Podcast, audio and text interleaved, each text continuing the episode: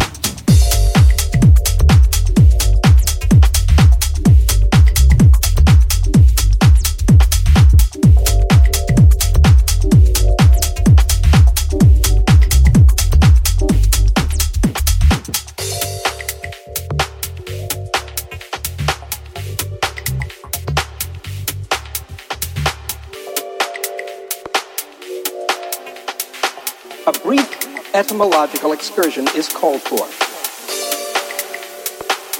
In ancient Greek, the word symphonos meant sounding together, harmonious, in agreement, or sounds in concordance. The usage implying that multiple instrumental melodies were sounding together, in concordance, in agreement, in symphony with each other. The history of a word and a musical genre. Symphony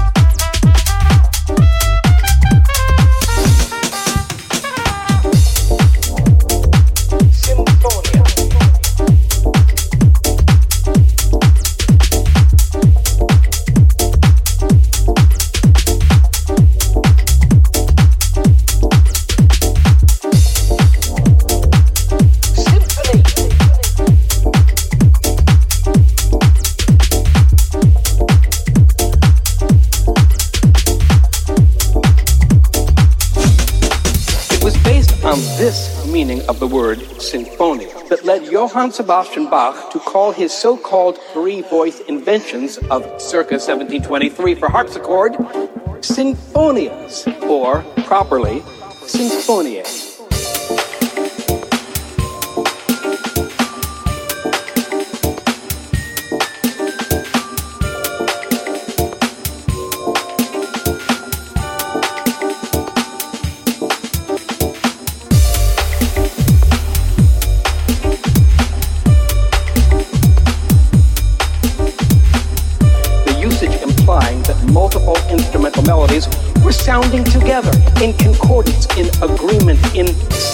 With each other.